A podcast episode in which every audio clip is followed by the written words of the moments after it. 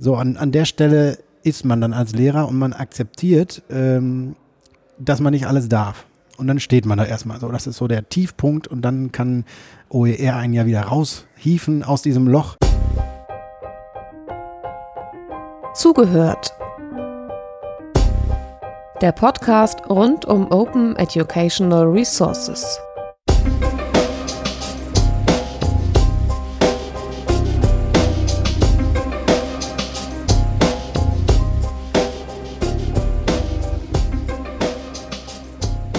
Dieser Podcast in der Reihe zugehört wird aufgezeichnet in Leipzig und zwar als Session beim OR Camp Ost 2018. Für die Archive ist es der 25. Mai 2018. Wir sitzen in Leipzig, draußen sind 27 Grad, drin sind im zweiten Stock, wo wir gerade sind, mehrere Sessions parallel in Gange, weswegen man vielleicht im Hintergrund auch mal das ein oder andere hört, was nicht zu dieser Session gehört. Wir sitzen an einem großen runden Tisch. Wir haben ein viertes Mikrofon, was äh, frei ist für Fragen aus den Menschen, die dazukommen mögen oder auch nicht. Und ähm, wir sind erstmal für den Start zu dritt. Und zwar äh, bitte ich gleich die Herren Hermes und Hauptner sich kurz selbst vorzustellen, dann können wir ihre Stimme gleich mit der Person verbinden. André Hermes ähm, und Thomas Hauptner. Könnt ihr euch auch vorstellen, das wäre höflicher, aber für den Zuhörer und die Zuhörerin ist es tatsächlich netter, wenn sie mit dem Namen gleich die Stimme verbindet. André, magst du vier Sätze zu dir sagen? Gut, dann fange ich mal an. Äh, André Hermes ist mein Name. Ich bin Lehrer in Niedersachsen, in Osnabrück. Und ich bin auch äh, Lehrbeauftragter am, am, Institut für Geografie, Didaktik äh, der Uni Osnabrück. Und ich bin auch ja, äh, ich bin kein Landesmedienberater, sondern Medienberater für meine Schule letztendlich nur. Ähm, und ja. Was ist denn ein Landesmedienberater? Der berät doch auch seine, also nicht seine Schule, aber eine Schule. Der berät mehr als eine Schule, der berät 100 Schulen oder so. Und dann muss ich halt irgendwie aufteilen und kann nur sporadisch mal hier und mal dahin. Und ich bin halt nur für meine zu Schule zuständig und kann ja, ganz, die Schule ganz kurze Wege, ja genau letztendlich schon. Okay, bevor ich jetzt Diskussion in der Forschungsrunde beginne, lassen wir erstmal Thomas sich vorstellen. ja, ich bin Thomas, äh, Thomas Hauptner, ähm, Geschäftsführer, Mitgründer, Gesellschafter, also alles Mögliche, was dazugehört von tutori.de oder der Tutori UG haftungsbeschränkt, die es noch ist. Und äh, ich bin Anfang 2015 zu OER gekommen und äh, damals in ein Team eingestiegen, was gesagt hatte, wir wollen gerne eine Software bauen, die es Lehrern erleichtert, Unterrichtsmaterial zu teilen. Und äh, gleich am Anfang der Arbeit dazu sind wir über OER gestolpert und haben dann quasi angefangen, Tutorial zu bauen, was quasi ein Online-Editor ist für OER, der 2016 Anfang dann live ging das erste Mal und seitdem arbeitet, funktioniert und ähm, äh, sich sozusagen entwickelt. Magst du, Thomas, dein Mikrofon noch etwas näher an den Mund rücken, ähm, während ich ankündige, worum es in diesem Gespräch gehen will, um wird, äh, Erfahrungsberichte. Jetzt sind OER-Erfahrungsberichte nicht ähm, ganz selten, aber mit euch beiden würde ich gerne so einen Hardcore-OER-Praxis-Erfahrungsbericht machen, weil ihr beide jetzt ja jemand seid, die tatsächlich sagen können, sie sind schon länger dabei, quasi berufstäglich mit OER zu arbeiten und ähm, dementsprechend vielleicht auch ein bisschen mehr Erfahrung haben und vielleicht auch schon ein paar Erfahrungswellen und Kurven hinter sich haben. Mm, und da würde ich jetzt gerne mal so mit euch durchreiten. Und äh, ihr sucht einfach Beispiele aus euren Erfahrungen raus, an denen man vielleicht das eine oder das andere sehen kann, was andere noch vor sich haben oder vielleicht kann man auch verallgemeinern sagen, das muss nicht jeder das durchmachen, was wir äh, erfahren haben etc. Ähm, wir fangen einfach vollkommen willkürlich an. Was ist irgendwie bei der praktischen Arbeit mit OER etwas, ach, lassen wir pädagogisch wertvolle Sachen am Anfang beiseite, gleich die schwierigen Sachen. Was ist besonders aufwendig? Aufwendig. Und zunächst einmal muss ich sagen, ich bin ja Lehrer und somit ähm, betrifft mich hier bei solchen Fragen auch immer die, die Schülerperspektive. Wie, wie gehen Schüler mit diesem OER um? Und auf der anderen Seite bin ich auch sozusagen Ausbilder für mein Kollegium oder auch für an der Uni halt für Lehramtsstudierende, sodass ich immer auch überlege, wie, wie gehen Lehrer oder zu angehende Lehrer damit um. Ähm, aufwendig. Ähm, aufwendig wird es immer dann, wenn mehrere Module von den CC-Lizenzen dazukommen. So, mit den äh, einfachen kommt man ganz gut klar. Und die Feinheit bei den Materialien, die mehrere Module haben, die sind doch schon aufwendig. Dann äh, muss ich auch gerade bei den Schülern noch mal hingehen, wenn die eine ach, allein schon CC by SA reicht schon, dann ist es ja schon mit Einschränkungen nutzbar und da muss ich halt hingehen, gucken, was die sonst noch so verwendet haben, ob da Bilder sich überschneiden und, und solche Sachen. Äh, und dann kann ich die freigeben. Und deshalb mache ich das ganz modular, fange also bei einfachen äh, Lizenzen an und gehe dann Schritt für Schritt äh, weiter, bis ich an einen Punkt komme, wo ich sage, okay, jetzt gäbe es noch mehr. Das zeige ich euch ja mal kurz und dann könnt ihr das wieder vergessen, weil das werden wir so nicht einsetzen können. Mhm. Thomas, wie ist es bei dir? Also mir fallen dazu konkret zwei Sachen ein. Das eine ist, ähm, und das ist eigentlich auch ein Thema, was ich immer wieder von André mitnehme, äh, das Prüfen tatsächlich. Das Prüfen von, äh, von, von gefundenen äh, Quellen, äh, kann das von dem Urheber wirklich stammen? Äh, wie kann ich das verifizieren? Ist da irgendwie eine Autorität in dem Bereich? Ähm, und und wie, wie kriege ich das sozusagen hin, dafür mich eine Sicherheit zu bekommen, weil ja eben diese gutgläubige Nutzung nicht existiert im Urheberrecht. Und das mache ich bei meinen Fortbildungen auch immer deutlich, dass es halt ein Unterschied ist, ob ich einen, einen urheberrechtlichen Inhalt nehme oder tatsächlich ein geklautes Fahrrad fahre, was ich zufällig leider gekauft habe. Ähm, äh, und, und das wird meistens unterschätzt, sage ich mal, vom, vom, Aufwand her. Und ich finde auch, ähm, dass, dass der Moment des, ich nenne das mal Reinzeichnens, ja, also ich habe eine Präsentation gemacht, ich habe Material gemacht und ich gehe jetzt nochmal komplett durch und check wirklich mal jedes einzelne Bild, jeden einzelnen Inhalt, den ich da reingestellt habe ob, ob ich das jetzt von irgendwo her habe, wo ich den Lizenzhinweis noch nicht gemacht hatte. So. Bei meinen eigenen äh, Folien war das dann immer so, dass ich irgendwelche äh, Symbole verwendet hatte, die ich zwar auch von äh, nicht CC-lizenzierten Plattformen hatte, aber von, von, von so einer Art offenen Lizenzen halt.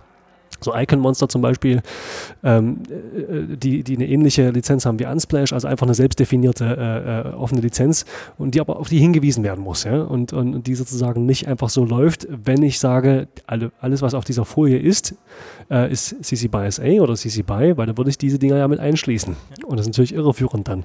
Und das, das, es kann sein, dass man das nicht sofort merkt, weil es sozusagen im, im alltäglichen Produktionsprozess einfach nicht, ähm, nicht die Regel ist. Man muss sich quasi eine Checkliste hinlegen und sagen, okay, ganz bewusst gehe ich jetzt nochmal durch, mache nochmal alles fertig. Und häufig stellt man dann halt wiederum fest, hier muss ich nochmal nachgucken und es ergibt sich vielleicht ein sogenannter Edge Case, also ein Moment, wo ich nicht exakt einschätzen kann, ob das, was ich gerade tue, äh, äh so korrekt ist oder eben nicht. Oder ein Edge Case? Ein Edge Case, ja. In, in Softwarefällen würde man Edge Case sagen, weil das zum Beispiel ein Nutzungsszenario ist, was nur wenige Leute betrifft.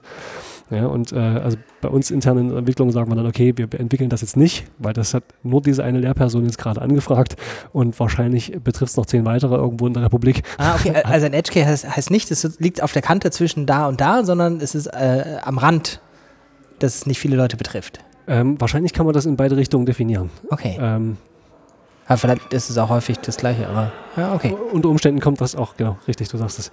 Ähm, und, und, das sind so Sachen wie, äh, ab, ab welcher Verschmelzung zum Beispiel ist mhm. eine CC by SA-Lizenz ansteckend? Ja? Welcher mhm. Grad der Verschmelzung muss da sein? Auf einer PDF schon.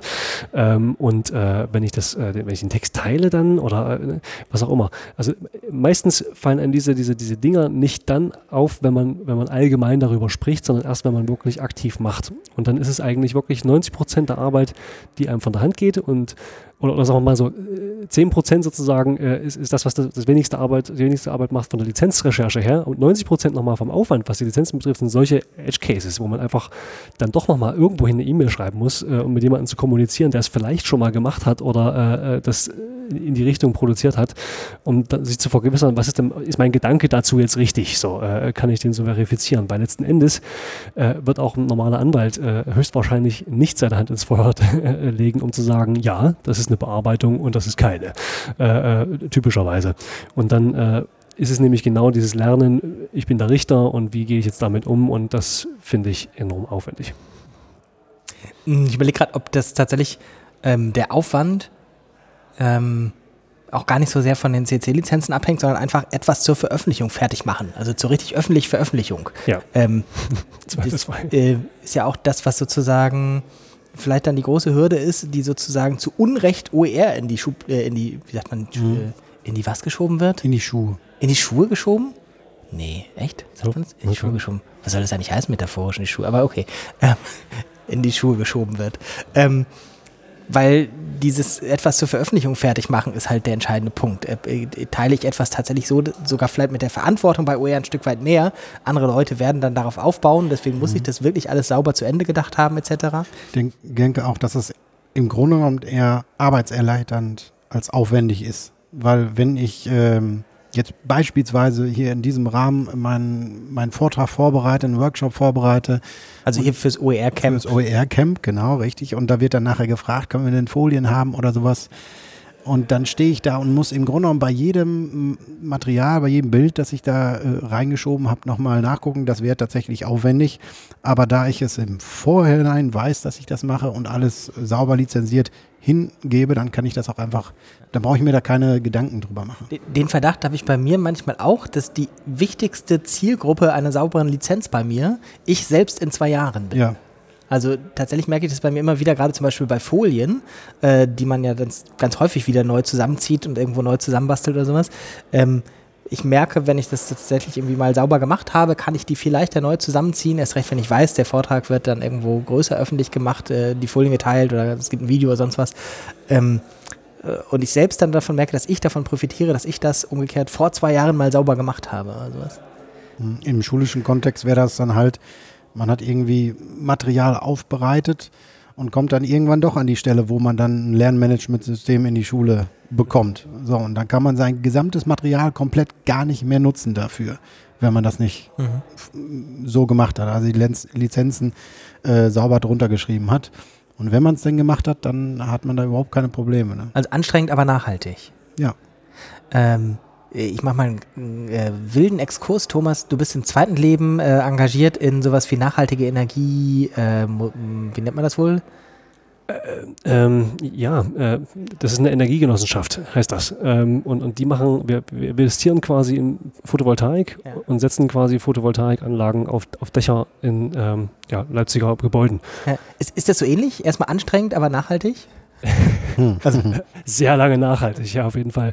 Äh, also die, die, Anstrengung quasi, das, äh, die Investition, das geht sogar. Also die, die, die Menschen sind sehr investitionsfreundlich tatsächlich, äh, aber der Aufwand, eine Anlage aufzubauen, zu installieren und vor allen Dingen die Dächer zu finden dafür, das ist enorm aufwendig und wenn es einmal steht, ist natürlich fantastisch, weil dann hat das zwar eine lange Amortisierungszeit, aber dann macht man damit auch faktisch kaum noch was. Ähm, dann produziert ja. das Strom, produziert Einnahmen letzten Endes, die jetzt nicht ähm, im Nimmerland liegt, aber äh, die auf jeden Fall sozusagen eine Existenzberechtigung äh, für die Organisation darstellt.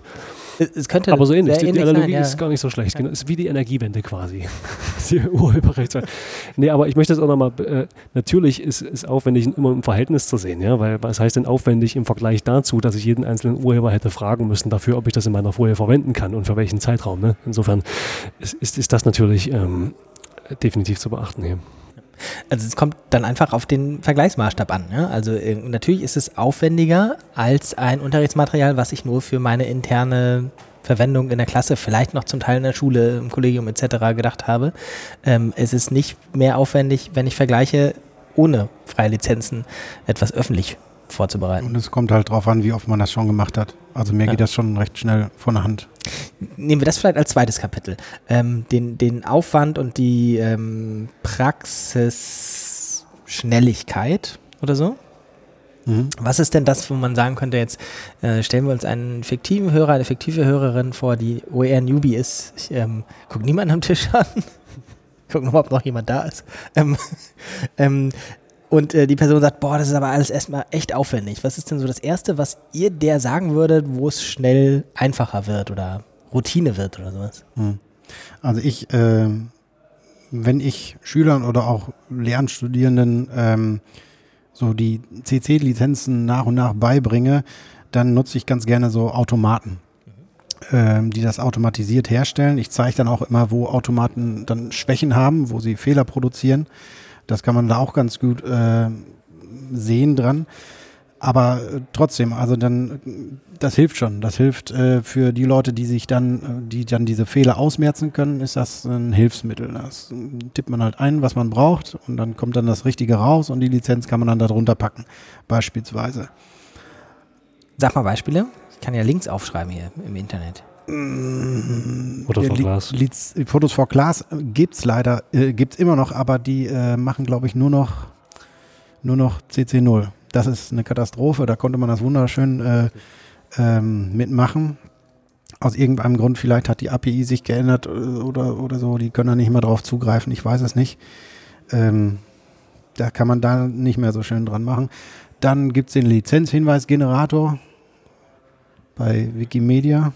Da kann man das auch mit zeigen.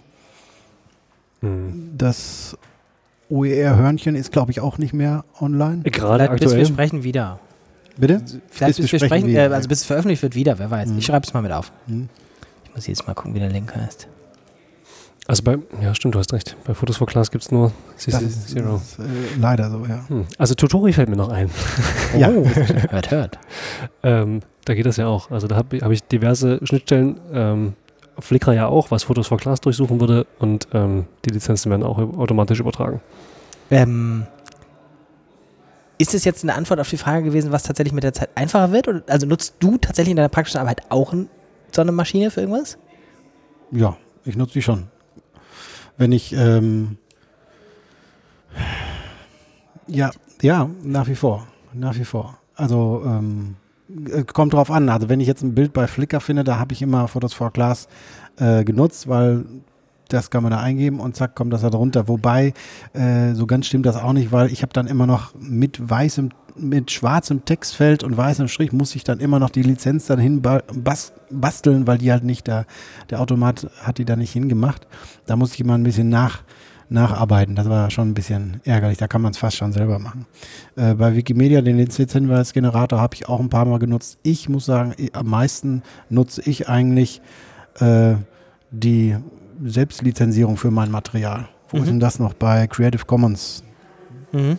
org, Äh, com, ja. de, ich weiß es nicht genau. Ähm, da, wo man halt am Ende unter seinem Blogbeitrag oder unter seinem Arbeitsmaterial dann hinschreibt, dass das äh, selbst freigegeben ist. Ähm, ich überlege auch gerade, wie der heißt. Share irgendwas. Aber ich suche es raus und verlinke es. Ich glaube Choose. License Chooser, ne? License Chooser, ja. Ja, das ist, ähm, ja. Aber das, das ist bei mir auch so. Also wenn ich, wenn ich Vorbereitung mache für, also was Material betrifft oder was auch die Vorbildung betrifft, dann, dann mache ich es eigentlich meistens selber. Weil, weil ich meine, die Tulu-Regel hat es dann nochmal vereinfacht tatsächlich. Äh, dass, man, äh, äh, äh, aber wenn man es dann wirklich fünf bis sechs Mal gemacht hat, dann Ja, hat man eigentlich schon so eine Routine drin. Äh, und das ist auch das, was ich den Leuten dann empfehle, äh, die erstmal ähm, grenzenlos überfordert sind, weil sie ja gerade in Urheberrecht, in, in, in Schrankenregeln im besten Fall, in die Lizenzen eingeführt wurden und dann überall noch Nachfragen kamen, wo man dann wirklich die, äh, die, die Grenzfälle wirklich diskutiert hat und nochmal äh, in, in diverse Exkurse gemacht hat, weil es ja auch nicht unspannend ist letzten Endes und, und, und weil es ja auch äh, gewusst werden will. Und natürlich ist dann, ist dann gemeine, äh, die gemeine Fortbildungszuhörerin erstmal überfordert halt nach anderthalb Stunden oder vielleicht sogar noch länger. Und äh, im Idealfall hat man dann die Möglichkeit auch nochmal zu sagen, okay, wir, wir machen jetzt was zusammen. Und, und ihr merkt, das geht total einfach. Und da, hatte ich auch schon Beispiele, wo dann die Lehrerinnen äh, ihr eigenes Material dabei hatten und das waren dann einfach nur ähm, tatsächlich Word-Dokumente. Und dann habe ich gesagt, wenn ihr es jetzt nicht im Web äh, bereitstellen wollt und euch nicht drum kümmern müsst, dass in irgendeiner Webplattform tatsächlich das äh, wiedergefunden werden kann, dann schreibt die Lizenz drunter und, und, und, und gut ist und euren Namen und wie ihr es genannt haben wollt halt. Ne? Und ihr seid die Urheber. Und wenn wir wissen, wo die, wo die Bilder herkommen, dann, dann schreiben wir Lizenzen von den Bildern drunter. Und dann haben wir das zweimal, dreimal gemacht und dann haben die gemerkt, es, es ist gar nicht so komplex eigentlich. Hm. Komplexer wird dann eher die Frage danach, äh, zerschießt es mir jetzt mein Layout, wenn ich jetzt eine dicke Lizenzhinweis äh, äh, darunter mache, vor allen Dingen, wenn es halt ein analoges Dokument ist letzten Endes so. Ähm, und, und vom Machen und, und so blöd das klingt, in dem Fall muss man das erstmal machen und man kann es ja auch äh, vor dem Hinblick machen, dass man es erstmal noch nicht veröffentlicht, sondern einfach nur machen, um eine eigene Erfahrung daraus zu generieren. Und dann letzten Endes die Konfrontation damit, ähm, und das geht jeden anders halt. Ne? Der eine ist total entspannt äh, damit, das einfach zu veröffentlichen, andere wiederum absolut gar nicht. Ähm, und das ist dann jeweils immer so ein persönlicher Prozess zu sagen, okay, jetzt bin ich fertig damit, äh, jetzt veröffentliche ich das, äh, wo veröffentliche ich das, wie viel Vertrauen habe ich auch zu, zu dieser Plattform, bin ich schon jahrelang über die Zentrale für Unterrichtsmedien, äh, äh, wie spreche ich es gerade falsch aus? Unterrichts Richtig. ja, okay. wenn, ich da schon länger verbunden bin mit und, und dann einen pers persönlichen Bezug habe, entweder zu den Menschen oder zur Plattform selber, dann fällt mir das wahrscheinlich leichter. Oder sie geben halt auch eine Lizenz vor. Das heißt, äh, der, Praxiseinstieg ist dann doch schon sehr heterogen.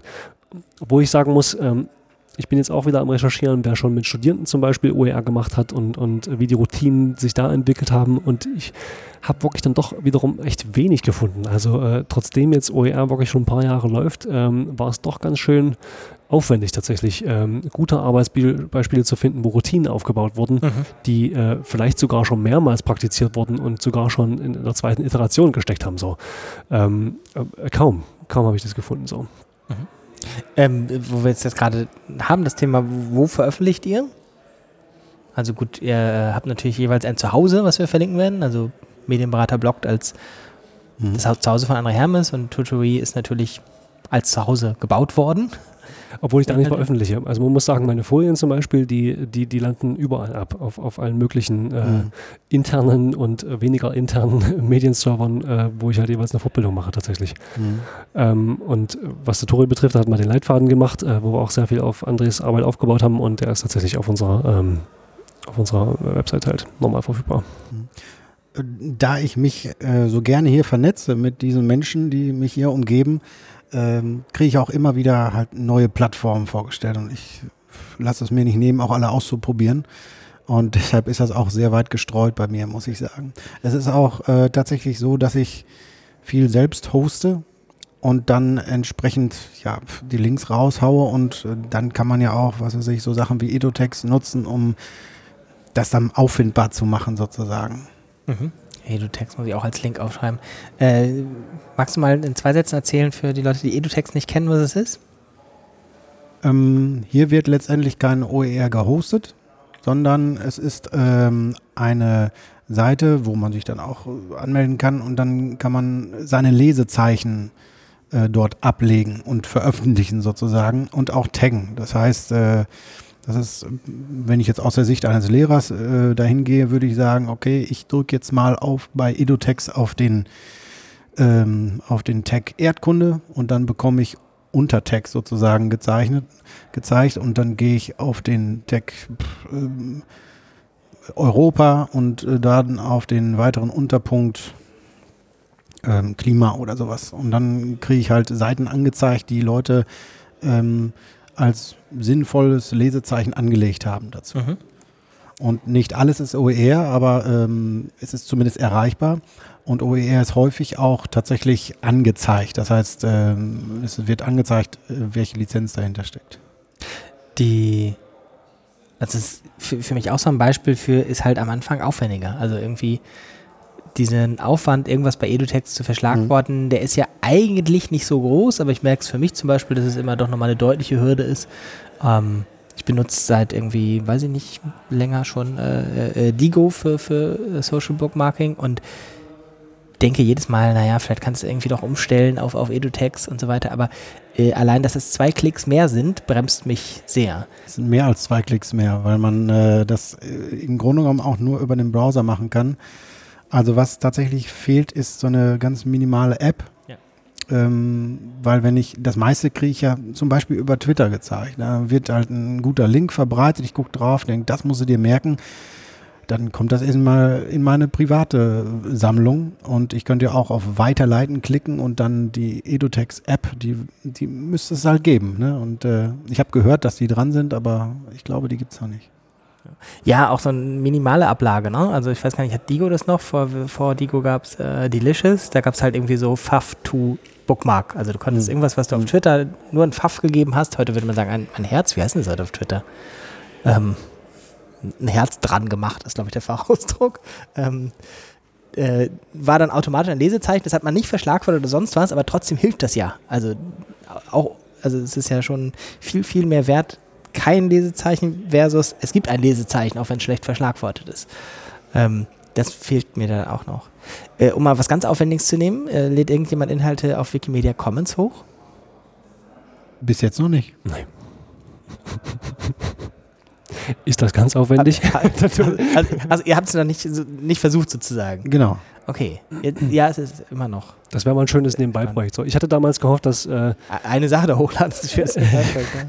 nee, aber ich glaube, es, es, gibt ja die Pixar Bay App, glaube ich. Und irgendjemand war es Creative Commons selbst? Weil ich, ich wünsche mir schon länger mal so eine, so eine App, wo ich einfach nur ein Foto machen kann. Ich stelle das in die App, kriege einen kleinen äh, äh, äh Metadatengenerator, schreibe die Metadaten da rein am besten per Voice-Eingabe und da findet es dann selber raus und, und dann. Kann es die Pixabay-App? Das wusste ich äh, Nein, nein, nein, nein, das, das war jetzt nur mein, mein Träumchen. Also es gab doch hier äh, die, die, die License-App ja, äh, von, von äh, Martin Ebner und Co. entwickelt in Graz wo du sozusagen ein Bild machst und das baut dir sozusagen wie Fotos vor Class umgekehrt. Das baut dir dann lizenzenweise automatisch unten drunter für die Bilder, die du selbst gemacht hast. Aber ich glaube, es teilt es auch nirgends dann. Du hast nur sozusagen das Bild mit einem Lizenzhinweis, das ist noch nicht irgendwo geteilt. Und es war innen drinne im Bild so. Und ja. Das, das, das, mag man bei Landschaftsbildern, die schön aussehen sollen, vielleicht nicht unbedingt so. Erstmal das und man darf es ja auch tatsächlich hast, dann nicht wegschneiden. Genau, das ist immer die rechtliche Unsicherheit. Gehört es zum Bild oder nicht? Ja. Ähm, wobei bei Fotos for Class beantworten wir das ja umgekehrt. Ne? Da sagen wir, es gehört nicht zum Bild, sondern es wird unten dran gepappt. Ähm, Sonst wäre es ja auch eine Bearbeitung. Ein typischer Edge Case. Schlimmer Edge Case. okay. Ähm, sprechen wir über was Positives. Was ist so das, was bei der Arbeit mit OER immer noch euch dran glauben lässt, dass das Sinn macht? Immer noch? Mhm. Ich ähm, habe da immer meine Schüler im Sinn. Wenn die halt ähm, also dieser Bereich der gesellschaftlichen Teilhabe, die sind ja nicht ewig auf meiner Schule, irgendwann sind die fertig. Und dann habe ich sie zum Abitur geführt, dann sind sie raus. Und dann gehen sie raus aus diesem Schonraums Schule und müssen im Grunde genommen auch äh, damit umgehen können, dass man nicht alles veröffentlichen darf. Und wenn ich sie da fit gemacht habe, dann können sie auch mitmachen und teilhaben. Und ansonsten äh, ja, würden die dann entweder aus Angst gar nicht mitmachen oder sie machen halt mit und werden verklagt oder wie auch immer. Und ähm, das, ist, das ist so mein Antrieb, da gerade mit Schülern damit zu arbeiten. Thomas? Also ich sehe das genauso und wir hatten, ich glaube, du hast es sogar mal gesagt, Jöran, ähm, OER als trojanisches Pferd für, für Urheberrechtsthemen, ähm, das, das, sehe ich bei Schülern so, das sehe ich bei, bei, bei Lehrern so, äh, Lehrern, äh, wo man, wo man mit OER reinkommt, äh, kann man auch wirklich diese Sensibilität für was geschützt ist und was nicht halt stark fördern halt und, und ob schon es halt immer mal wieder Fortbildungen gibt, so im Sinne von, ne, was ist eine Schulbuchkopie, was nicht, ist dieses OER-Thema einfach wesentlich umfassender, weil es einfach nicht nur sagt, was man darf und was man nicht darf, darf, sondern proaktiv mit dem Thema umgeht. Und äh, wie es André sagt, äh, man, man schafft ja auch Werke für die Ewigkeit letzten Endes. Äh, das, das, das wird nicht, das kann nicht wieder geschlossen werden halt. Äh, und äh, und, und, und, das denke ich auch, dass jedes OER bereichert ja den digitalen Elemente sozusagen ja. für, für, auf, auf, Dauer und, und nicht nur für, für, eine kurze Zeit oder für eine bestimmte Lebensdauer, vor allen Dingen, weil es auch digital ist, äh, es kann aktualisiert werden. Und natürlich äh, machen wir jetzt gerade in den ersten Jahren, die es ja immer noch sind letzten Endes, äh, und, und jetzt kommt erstmal die Materialerstellung zum Beispiel an den Unis in, ins Rollen. Ja? Also wie gesagt, da, da passiert gerade viel und die Förderperiode ist, ist vorbei und, und, und dennoch geht es weiter und, und dennoch scheint es erstmal mehr zu werden. So. Und wenn das jetzt nicht veräppt, sage ich mal, dann wird es natürlich wesentlich mehr Plattformen in Zukunft geben und die, die werden äh, ganz einfach gestrickt sein, da wird Material zu finden sein und natürlich werden sich wieder ganz viele Menschen darüber aufregen, dass es alles unübersichtlich ist und man doch mal was Zentrales machen müsste. Also die Prozesse werden wir immer wieder durchgehen müssen, denke denke ich mal. Aber es sind ja doch Plattformen, die einfach da sind, wo sich jemand äh, bedienen kann und das nutzen kann und, und die nicht zentral vorgegeben sind und wiederum man nicht Angst haben muss, dass jemand zentral sagt, wir schließen das jetzt, weil es, weil es heterogen und dezentral ist. Interessant, das mit dem trojanischen Pferd, äh, ich weiß nicht, ob ich das mal gesagt habe, aber ähm, tatsächlich ist finde ich, das ein, ein zweischneidiges trojanisches Pferd. Metaphern sind heute nicht mal stärker. ähm, und zwar äh, habe ich halt auch manchmal den Eindruck, ähm, für viele und einen großen Teil auch für meine Arbeit ist OER halt auch nur sozusagen eine Krücke, um mit dem schwierigen Urheberrecht irgendwie klarzukommen. Und äh, manchmal denke ich halt auch in all unseren Fortbildungen stabilisieren wir halt dieses Urheberrechtssystem sehr gut, indem wir allen, mhm. die OER kennenlernen, erstmal das Urheberrecht erklären. Mhm. Also es gibt, glaube ich, kaum, äh, André hat noch die innovativsten entworfen, aber sonst kaum äh, ähm, Fortbildungsmodelle für OER, die nicht erstmal den Urheberrechtsquashkurs machen. Und äh, dementsprechend gibt es ja auch seltsame Akteure, die sehr stark vom äh, traditionellen Urheberrechtsgedanken profitieren, die auch OER ähm, Materialien verbreiten etc., ähm, weil damit erstmal halt eine äh, Awareness, würde man sagen, für urheberrechtliche Fragestellungen gesorgt wird etc. Und wo man sagt, okay, wessen Ziele bediene ich hier eigentlich gerade, wenn ich Fortbildung mache äh, in geistiges Eigentum, Urheberrecht etc. Mhm. Der rechtliche Aspekt ist tatsächlich auch die größte Hürde da ähm, wenn ich Workshops mache mit, äh, mit Lehrern, dann versuche ich die immer möglichst diese, diese Keule äh, äh, so in Watte zu packen und, und nicht in den Vordergrund zu stellen, aber sie ist halt da und sie, man kann sie auch nicht wegreden.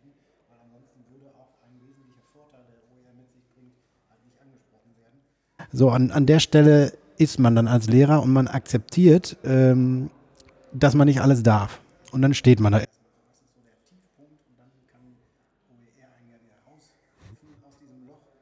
Ähm, äh, und an der Stelle äh, steht dann ein Lehrer und überlegt sich, okay, höre ich jetzt weiter zu und, und mm, nehme diese Lösung an oder streiche ich die Segel? Also da mache ich einfach gar nichts Digitales mehr. Und dann, dann äh, ja, dann sollen meine Schüler halt äh, nichts veröffentlichen und so. Und über diese Schwelle muss man, muss man äh, drüber kommen. Das ist tatsächlich die, die größte Hürde. Also quasi die zweite Hürde ist eigentlich die schwierigere. Erstmal so erstes Interesse wecken, ist meiner Erfahrung nach dann doch relativ leicht. Mhm. Also gerade weil es dann mit vielen Hoffnungen verbunden ist, es wird alles einfacher, vielleicht habe ich dieses ganze Hasseln mit Urheberrecht nicht mehr und so weiter. Ähm, ich glaube auch, dass wir in der deutschsprachigen OER-Community lange Zeit diese Verdacht zu stark genährt haben, äh, OER als es wird alles einfacher. Und wenn Leute dann irgendwie sozusagen eine Weile damit gearbeitet haben, vom Euphorie hoch etwas runterkommen, dann gleich relativ weit fallen können, weil sie sehen, oh Gott, es gibt noch 2000 andere Sachen, die ich beachten muss. Äh, und auch dieses OER äh, ist viel komplizierter, als ich auf den ersten Blick gedacht habe. Vielleicht ist das ein Stück weit die bisherige Lebenslüge der deutschsprachigen OER-Community, ähm, mit dem Vereinfachungsversprechen zu viel rumgelaufen zu sein. Das, das tut man ja am Anfang immer, weil man ein Produkt hat. Es ist ja die Idee von, den, von der neuen Sache meist, dass sie einfacher ist. Ähm, und ich, ich glaube aber, dass das maturiert, ehrlich gesagt. Also ich erlebe es kaum noch, dass, dass, dass jemand vorne weggeht und sagt, es wird einfacher, äh, sondern es wird anders. ja. und, und, und dieses anders, das muss man sich erschließen und, äh, und, und äh, vielleicht bringt das so ein bisschen die Kontroversität rein. Auch, auch wenn man mit OER machen oder mit, äh, mit der Behandlung des Urheberrechts erstmal äh, quasi theoretisch in das Horn derer stößt, die ein starkes Urheberrecht propagieren, dann macht man ja trotzdem eine gewisse Bewusstheit auch dafür. Also man, man bringt die Leute drauf, es gibt das Urheberrecht, es ist verdammt äh, ja, geschlossen letzten Endes, auch vom Bildungsbereich nach wie vor und es ist auch komplex vom Bildungsbereich. Die Schrankenregelungen sind nicht einfach, auch wenn man die sich auf eine gute mhm. Checkliste mhm. machen kann. Ähm, und, und, die sind ja vor allen Dingen auch nicht nachhaltig, ja. Auch wenn die, wenn die aktuelle Gesetzesmöglichkeit äh, bis, bis 23 ja, hält, bis 2023, ja. äh, ist es ja nichts, was ich jetzt äh, für die Dauer haben kann. So. Und äh, ein Lehrerleben ist auch länger als fünf Jahre tatsächlich. So setze ich denn da drauf. Und dann, ähm, und dann ist es tatsächlich eine langfristige Entscheidung. Und die Frage ist dann wirklich, ne, kann eine Lehrkraft sagen, ich mache das jetzt, weil ich langfristig denke und, und langfristig, wie, wie du es halt machst, äh, darauf aufbaue, dass ich es jetzt einmal freigesetzt habe, mich darauf verlassen kann, dass es schon da ist. Äh, oder streiche ich äh, tatsächlich ja die Segel und, und mache es dann gar nicht. Aber das ist halt äh, wahrscheinlich, äh, kommt auch wiederum ins Wanken dann im, im nächsten Streich der Bundesregierung oder des, des Landes, wo dann wieder die nächste Medieninitiative, die nächste Digitalisierungsinitiative kommt und dann wieder das System unter, unter Druck gerät halt. Und äh, solche Themen dann, wie ich finde, also OER könnte durchaus noch stärker reinspielen in äh, das Thema Digitalisierung. Ähm, aber äh, weil, weil, da passt es halt super mit rein und vor allen Dingen, was das Material betrifft. Aber wir, gut, wir kennen ja die Landschaft quasi. Ähm, es gibt viele Akteure und viele Akteure wollen ihr Material auch in der Digitalisierung weiterhin vermarkten und suchen da ihre Wege halt. Ne? Wir sind ungefähr bei Minute zwei dieses Podcasts von dem äh, Notizzettel, den wir vorher hatten, abgewichen. Ähm, Korrekt. Wenn ihr mal drauf guckt, habt ihr irgendwas, wo ihr sagt, irgendwie da sollten wir jetzt weitermachen? Ähm, ich, ich, möchte noch ein Lob loswerden für, äh, für arbeitserleichternd. Ähm, der Matthias Andrasch hatte neuerdings mhm. äh, eine Tabelle erstellt, die ich auf den ersten Blick ähm, irgendwie ein bisschen redundant fand, aber dann im, im, weiteren Reflektieren total nützlich fand, nämlich einfach nur die Tulu-Regel, äh, ähm, also die Angaben an der Lizenz halt äh, nebeneinander zu schreiben und drunter die Medien zu listen und entsprechend die Autoren zu listen, die Links zu listen und so weiter. Und das hat ähm, das hat sowas äh, nichts Therapeutisches, aber das, das macht eine schöne Übersicht tatsächlich. Und das hilft Studierenden, glaube ich. Ähm, Wir müssen zwischendurch, glaube ich, doch einmal die Tulu-Regel erklären für die Leute, die, die zuhören, sie nicht kennen, oder? Willst du das machen? Sehr gerne. Ja, die Tulu-Regel. Go ahead. ist ein äh, ähm, Eselsbrücke. Jetzt bin ich bei allen Metaphern total verunsichert. Das Recht, wenn sie Tiere beinhalten, ist immer meine Schwäche. Eselsbrücke ist aber heißt so. Weiß ich auch, man darf nicht drüber nachdenken, warum diese Sachen so heißen. Warum heißt das denn Eselsbrücke? Ich habe ja eben er erstaunlicherweise in meinem Workshop ein OER verwandt, das dann äh, geremixed wurde, das genau das zum Thema hatte. Also Was, warum eine Eselsbrücke? Sprich, Esel- Sprichwörter mit, mit, mit Tieren. Ja, Okay. kann sein, dass Eselsbrücke da auch drin vorkam. Ähm, die Pferd und sowas. haben wir aus dem Englischen übersetzt, da heißt es ja ein bisschen umständlicher und ich habe vergessen wie. Ähm, und die TULU, T-U-L-L-U sind halt die Anfangsbuchstaben für die fünf Merkmale, die ein Lizenzhinweis erfüllen muss. Es muss T der Titel des Werkers drin sein, es muss U der Urheber genannt werden, es muss L die Lizenz genannt werden und nicht nur genannt, sondern zweites L auch ein Link auf die Lizenz angegeben sein. Und äh, das zweite U am Ende ist der Ursprungsort. Und äh, wenn man fortgeschritten ist, braucht man die Tulu plus V-Regel, weil V noch dann die Veränderung ist. Also wenn man das Ganze bearbeitet hat, dann sollte man auch das noch markieren. Und äh, der Matthias hat das einfach in eine Tabelle gesetzt, beziehungsweise die Tabelle war schon da. Er hat das dann äh, automatisiert, dass man sozusagen das nebeneinander einträgt. Äh, Wenn man jetzt zum Beispiel Fotos gefunden hat, dann trägt man ein, das hier ist folgender Titel, folgender Ursprungsort, folgende Lizenz und so weiter. Und jetzt macht die Tabelle was? Äh, macht die denn noch mehr, als die Übersicht zu schaffen? Was sagst du mal? Was, was hat Ach, das wolltest du erzählen. Vielleicht ist mir das entgangen, weil ich das schon, Ich dachte, die allein baut schon so nützlich fand. Ach so, okay. Also die Tabelle ist schon nützlich. Ähm, ähm, aber ich dachte, die, die baut auch die Lizenzhinweise da draus. Das Hat er da nicht sein auf Makro die gebaut? To-Do-Liste. Liste. Ja. Ich dachte, er hätte das jetzt so gebaut, dass das irgendwie mit dem Makro auch noch äh, einen Lizenzhinweis auswirft. Das kann sogar sein, aber dann, dann hab, war ich da gar nicht auf dem Okay. aktuellen Stand. Vielleicht hat er das schon gemacht, der ist da mal sehr schnell. Also mein Lob, wie gesagt, in diese Richtung. Das fand ich irgendwie, ähm, äh, nicht jetzt für mich persönlich, weil für mich selber muss ich das erstmal nicht ordnen, ähm, aber für, für Gruppen, die, die quasi mit Urheberschaften auch eingehen, letzten Endes miteinander, äh, fand ich das auf jeden Fall ähm, eine arbeitserleichternde Geschichte. Automagische Tulu plus 5 äh, Tabelle hat das genannt. Ich glaube, sie ist auch gerade offline, äh, aber wer weiß, vielleicht ist sie wieder da. Ähm, es gibt nur das Erklärvideo dazu im Moment. Ähm, was wir jetzt nicht anhören? Da müsste ich jetzt noch einen Lizenzhinweis zu der Musik des Videos einbauen für einen Podcast oder sowas. Ähm, Habe ich jetzt schon zwei Sekunden gehört gerade davon? Nein. ähm, gut. Ähm, Ursprungsfrage war welche? Äh, Entschuldigt meine was Unkonzentration. arbeitserleichternd ist. Ja, richtig. Da- Das habe ich mir jetzt zumindest rausgepickt. Ich finde es aber arbeitserleichternd tatsächlich oder, oder retrospektiv, also umgekehrt nervig, äh, wenn, wenn ich die Lizenzen nicht nah am Werk finde. Das ist zwar irgendwie immer äh, so einfach gesagt, aber in so vielen Beispielen äh, fällt es mir dann doch so schwer, dass da finde ich einen Blogpost, da ist ein Bild drin und unten drin im Blogpost heißt es, alles, was Sie hier finden, äh, ist unter CC BY SA so. Und dann ähm, bin ich aber unsicher äh, mit dem Bild, ja, weil, weil das Bild hat diesen Hinweis nicht nochmal explizit. Das heißt, kann ich jetzt wirklich davon ausgehen, dass es auch CC BY SA ist? Das würde ja bedeuten, es ist vom selben Autor. ja. Mache ich nochmal eine Bildrecherche, um zu gucken, ob das noch woanders irgendwo liegt halt. Und äh, das, das, das, das, das nervt mich persönlich, weil es dann mit diesen Aufwand ist und OER tut dann seine Rolle nicht, nämlich es mir zu erleichtern, das Medium zu verwenden. Ja. Deswegen äh, Appell an alle, die, die Material machen, bleibt bei der nah am Werkregel.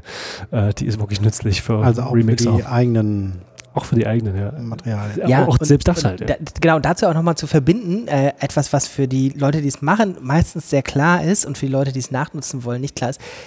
Schreibt ganz klar auf, wo ihr Lizenznehmer und wo ihr Lizenzgeber seid. Ja, also was davon habt ihr jetzt gemacht und was habt ihr übernommen? Ähm, das ist übrigens auch so ein Ding, was äh, ich gelernt habe mit der Zeit, was man bei den Leuten, was eine Weile dauert, bis sich das setzt, dieses Verständnis, ich bin bei OER einerseits in der Rolle als Lizenznehmer unterwegs, indem ich Sachen von anderen Leuten übernehme, andererseits als Lizenzgeber. Und äh, das sozusagen immer auch nochmal sauber zu beschreiben, hilft sehr und ist nicht immer gegeben, freundlich gesagt. Also so ein Arbeitsblatt, wo dann irgendwie nach sechs Seiten unten irgendwie zwei Lizenzen draufstehen und man sagt, was ist gemeint? also, ähm, was Positives zum Abschluss. André, große Verantwortung. Oh Gott, oh Gott. Was Positives zum Abschluss? Es ist schon so viel Positives gesagt worden. Ähm, wir hatten OER als weltverbessernd dargestellt. Zwar aufwendig, aber äh, nachhaltig. Das sind doch alles positive Sachen. Ja. Ja, das mit der Nachhaltigkeit finde ich äh, auch hilfreich. Mhm. So, Wir können vielleicht einen neuen Namen äh, noch äh, erfinden, der ein bisschen sexier ist. Für OER? Ja, mit Tieren. Ich dachte, da wären wir schon durch. ja, ja. Ich bin auch für neuen Namen für Barcamps tatsächlich.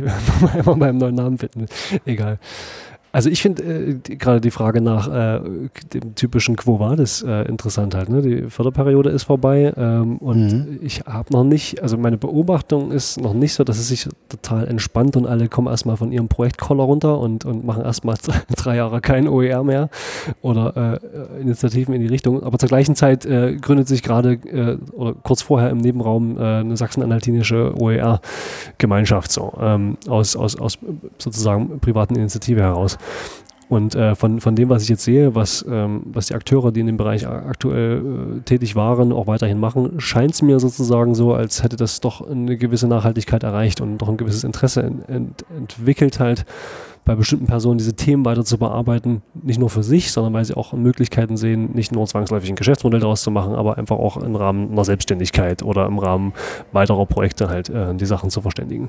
Ähm, ich selbst bin aktuell an der Uni Leipzig damit beschäftigt, einen äh, Videokurs zu machen zu OER und der hat mhm. auch nichts mit der Förderperiode zu tun, sondern das war einfach quasi ein Interesse vom, vom URZ fort, also vom Universitätsrechenzentrum ähm, und wir haben da das geschafft, da Drittmittelgelder sozusagen dafür zu beantragen und das sehe ich sozusagen auch als ein ein gutes Moment, dass halt ähm, das Thema sich weiterhin setzt ähm, und weiter in die Tiefe und in die Breite getragen wird und ähm, habe, habe große Hoffnung, dass es sozusagen sich auch weiterentwickelt in den nächsten Jahren. Ich glaube, dass das gerade mit der zunehmenden Digitalisierung, wenn sie denn jetzt mal an den Schulen, Schulen ankommt, mhm. ähm, nochmal richtig in Fahrt kommen würde, wenn das denn soweit ist. Und da sind sicherlich die Sachen, die jetzt entwickelt wurden, also die MOOCs und die, die Videos und was man alles so brauchen kann, um es an den Mann zu bringen oder an die Frau, ähm, hilfreich und auch dauerhaft hilfreich. Also wenn ich mir jetzt vorstelle, eine Schule würde mit Landes- und Bundesmitteln gut ausgestattet werden und es wäre ein Medienberater an jeder Schule, der entsprechend mit den kurze Wege hat, um Fortbildung anzubieten, der braucht ja nicht das Rad neu erfinden, der kann auf diese äh, geförderten Materialien, die jetzt dauerhaft zur Verfügung stehen, halt ähm, zurückgreifen. Ne? Und dann bietet er halt einen äh, Anwesenheitsmug sozusagen dann oder macht Webinare vor Ort halt und, und braucht die nicht neu machen, sondern er kann darauf zurückgreifen. Äh, und äh, das ist so meine Hoffnung. Mhm. Äh, nach 45 Minuten ergreift ein Gast am Tisch das Mikrofon. Es ist, äh, bist du anonym oder kann ich sagen, dass du Christian Friedrich bist? Passt das so vom Klang her? Ähm, jetzt bin ich zu laut. Nein, nein, der redet. mir, mir kommt eine Frage durch den Kopf. Ich glaube, die wurde beim Creative Commons Summit 2017 in, ich glaube, Toronto gestellt. Ähm, und das war die Leitfrage, die mir auch, wenn ich immer, wenn ich so auf so einem OER-Camp, was ja immer so ein bisschen graswurzelig daherkommt, immer wieder durch den Kopf schießt. Ähm, und zwar ist die Frage letztendlich, wenn übermorgen jemand mit enormer Entscheidungsgewalt aus irgendeiner Art von Bildungssystem daherkommt und sagt, ab nächster Woche machen wir übrigens alles open. Sind wir dann soweit? Und immer wenn ich mir die Unterhaltung dazu angucke und, und, oder anhöre und daran ja auch hier und da mal teilhabe, so wie jetzt, ähm, ist mein Eindruck irgendwie, nee, ehrlich gesagt. Also ich habe hab immer so das, das Gefühl, ähm, wir versuchen gerade mit, mit relativ wenig Mitteln im Vergleich zu vielen anderen Ressorts und auch zu vielen anderen Themenbereichen im, im Kontext Bildung möglichst viel zu machen. Das wird ganz oft irgendwie von, von Einzelpersonen immer noch ausgeglichen, weil es irgendwie nicht anders geht, was irgendwie systemisch irgendwie nicht so richtig läuft.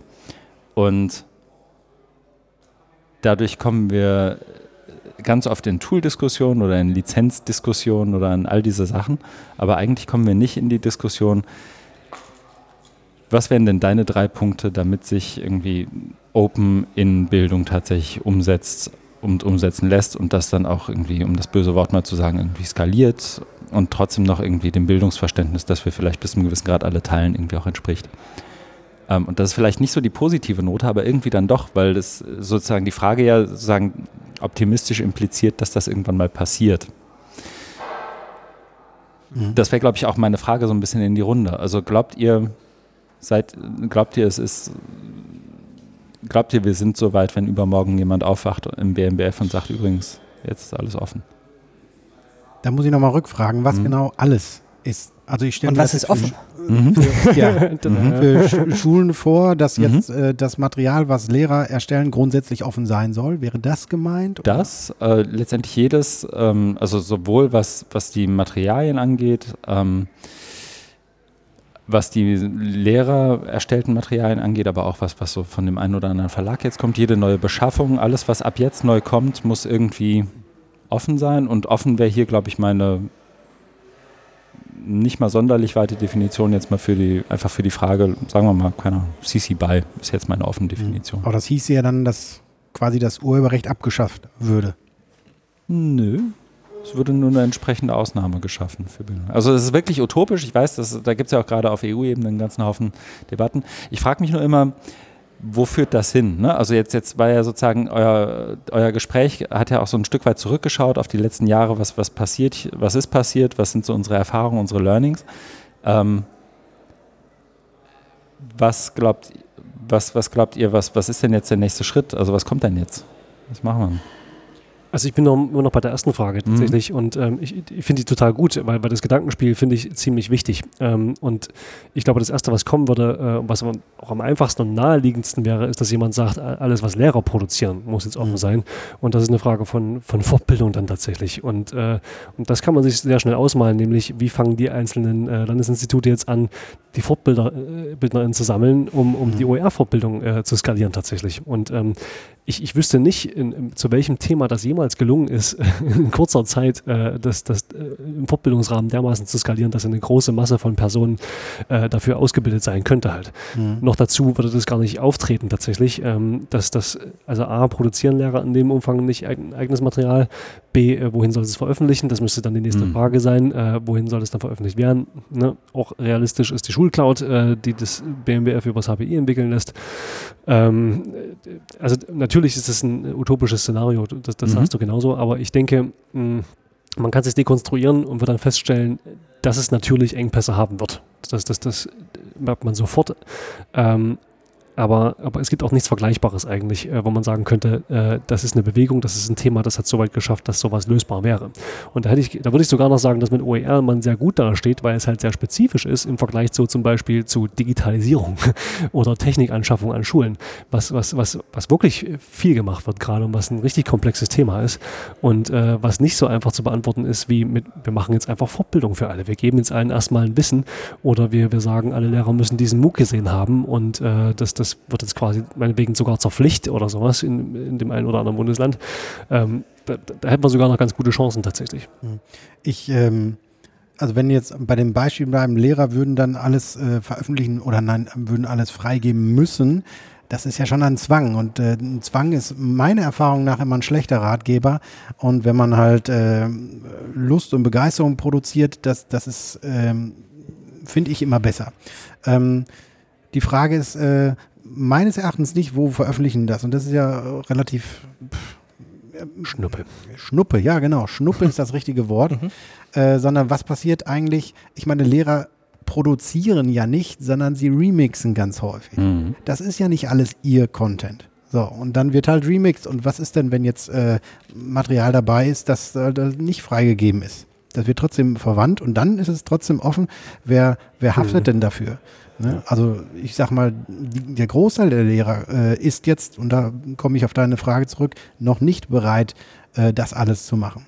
Und klar können die fortgebildet werden, aber da brauche ich tatsächlich ganz kurze Wege. Ne, dann muss ein Lehrer, der ein Arbeitsblatt fertig hat, am nächsten Tag seinen Medienberater vor Ort fragen, du guck mal, ich habe das so gemacht, geht das? Und, und die zweite Frage war, wie, wie wir denken, dass es weitergeht. Ja, ein ich- Stück bin- weit. bin ich auch mag, gespannt. Ich mag die Frage so als offene nicht so richtig. Also ich, ich wenn mich das jemand fragt, dann, dann winke ich immer ab und versuche schnell weiterzugehen.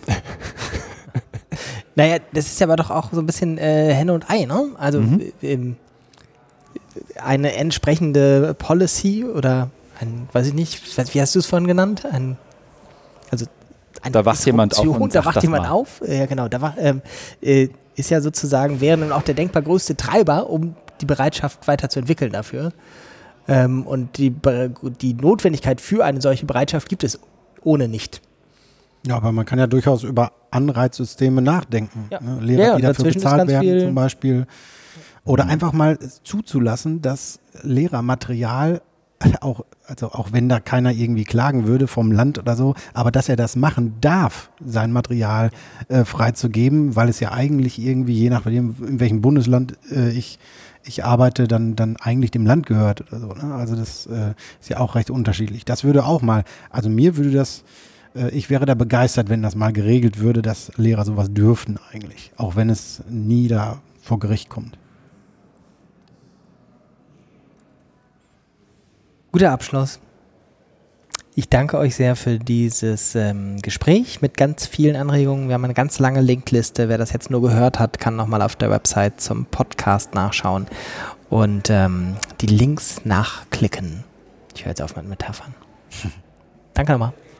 Tschüss. Ahoi. Das war Zugehört, der Podcast rund um Open Educational Resources. Weitere Informationen zum Podcast finden Sie unter www.open-educational-resources.de slash podcast.